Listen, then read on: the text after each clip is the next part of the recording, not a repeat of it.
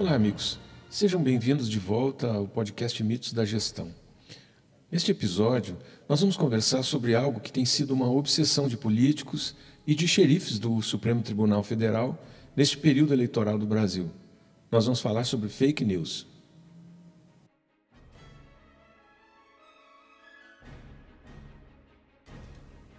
Desde a eleição de Donald Trump em 2016 nos Estados Unidos, organizações da mídia, especialistas, acadêmicos e líderes de tecnologia estão em pânico, não apenas com o que vem como surgimento repentino de notícias falsas, mas também com as dificuldades de encontrar soluções que sejam eficazes e sustentáveis para enfrentar esse problema. Mas essa ideia de notícias imprecisas ou intencionalmente enganosas é algo realmente novo no mundo? É claro que não. Tudo indica que as notícias falsas não são de maneira nenhuma um fenômeno novo, mas de fato têm sido parte integrante do ecossistema de mídia ao longo da história da humanidade. Olha, um fato real é que as redes sociais hoje oferecem notícias e isso ameaça a viabilidade do jornalismo tradicional, alegadamente de interesse público. Além disso, elas criaram uma realidade na qual as opiniões estão substituindo os fatos. Veja, em uma manhã qualquer, de alguns anos atrás, a Inglaterra acordou com uma notícia escandalosa.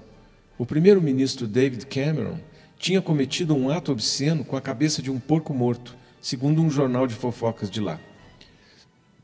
Segundo o jornal, Cameron participou de uma cerimônia de iniciação universitária em um evento que envolvia um porco morto. Os autores da história alegaram que sua fonte era um deputado que disse que tinha visto fotos do ocorrido. Segundo o deputado, uma das fotos mostrava o futuro primeiro-ministro da Inglaterra inserindo uma parte privada da sua anatomia no animal. A história provocou um escândalo imediato. Mesmo nojenta, foi uma ótima oportunidade de humilhar um primeiro-ministro elitista e muita gente acreditou mesmo que a notícia fosse verdadeira. Em poucos minutos, hashtags Pig, Piggate e hashtag Hammeron estavam em alta no Twitter. Então outros políticos começaram a se manifestar. Nicola Sturgeon disse que a notícia havia divertido todo o país, enquanto Paddy Ashdown brincou que Cameron estava monopolizando as manchetes. No início, a BBC se recusou a mencionar as alegações e o próprio primeiro-ministro disse que não iria é, valorizar a história dando uma explicação. Mas a pressão não parou e logo ele foi forçado a negar o ocorrido. E assim, um dos homens mais poderosos do mundo sofreu um enorme constrangimento sexual. Então, depois de um dia inteiro de muitos comentários e opiniões online, algo chocante aconteceu. Isabel Oakeshott, a jornalista do jornal de, é, de fofocas que coescreveu a matéria sobre o primeiro-ministro Porco, foi à TV e admitiu que não sabia se a notícia era mesmo verdadeira. O deputado que afirmou existir uma foto, quando foi pressionado para apresentar as provas, admitiu que não tinha nenhuma. Não conseguimos chegar ao fundo das alegações dessa fonte, disse a jornalista no canal é, 4, que é um, um canal de notícias da Inglaterra. Então, nós apenas relatamos a informação que a fonte nos deu, mesmo sem sabermos se era ou não verdade. Em outras palavras, não havia provas de que o primeiro-ministro havia inserido uma parte privada da sua anatomia na boca de um porco morto.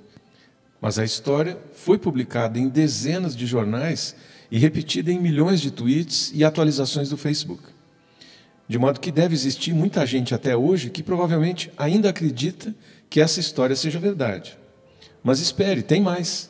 A jornalista que fez a matéria foi ainda mais longe ao procurar se isentar de qualquer responsabilidade sobre a matéria e seus efeitos.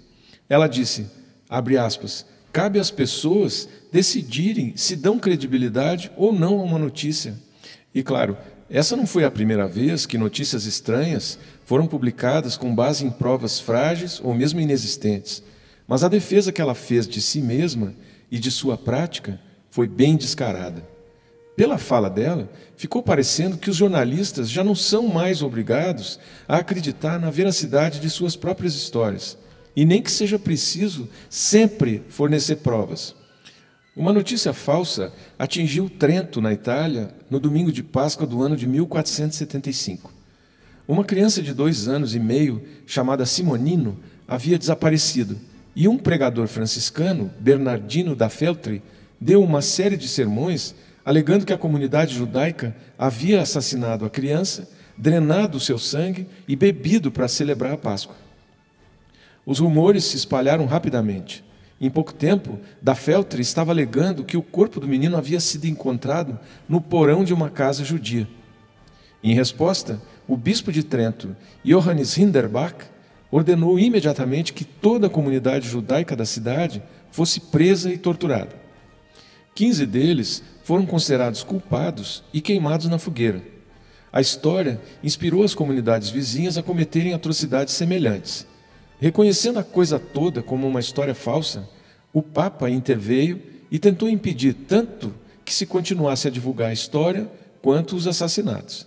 Mas Hinderbach se recusou a obedecer à ordem do Papa e, sentindo-se ameaçado, simplesmente espalhou mais notícias falsas sobre os judeus bebendo o sangue de crianças cristãs.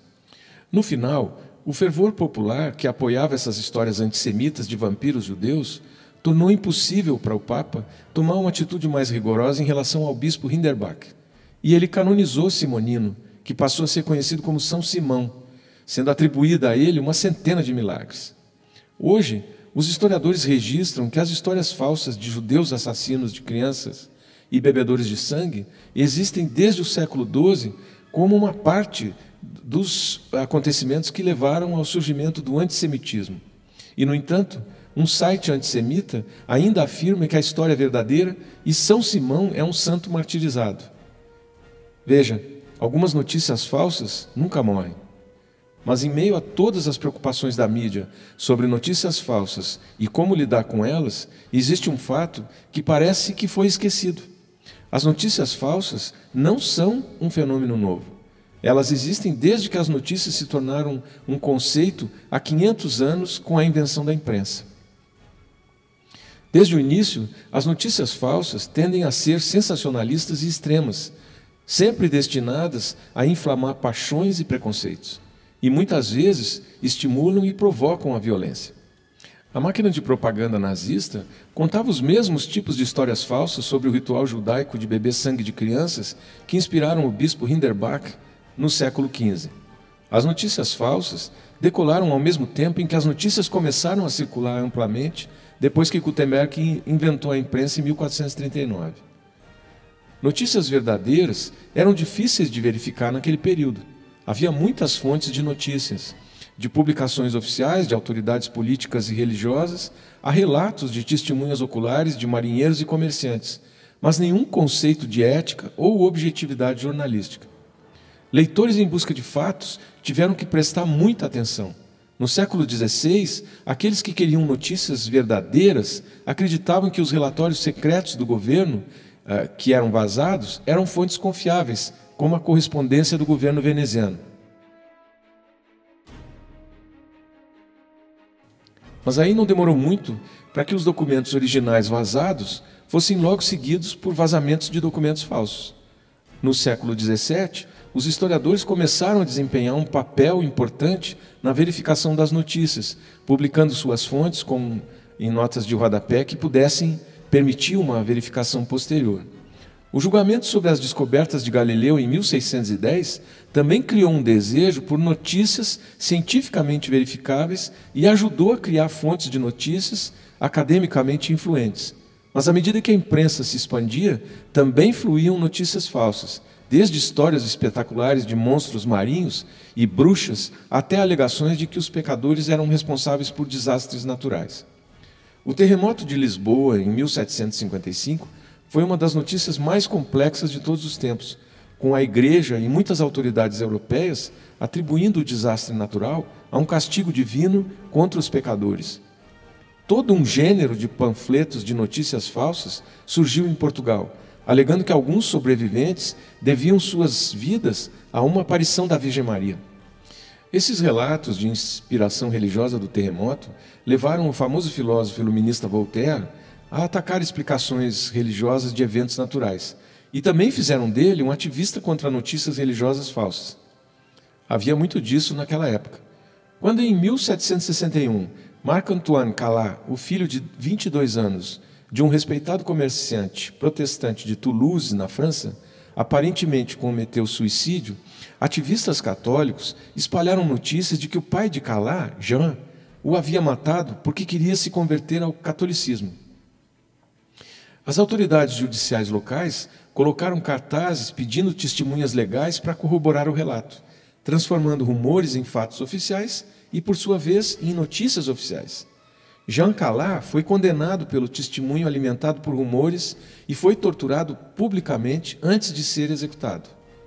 Horrorizado com a atrocidade, Voltaire escreveu seus próprios contra-ataques, dissecando o absurdo de que o jovem Calat teria plena compreensão do significado da conversão e que seu pacífico pai o enforcaria por isso.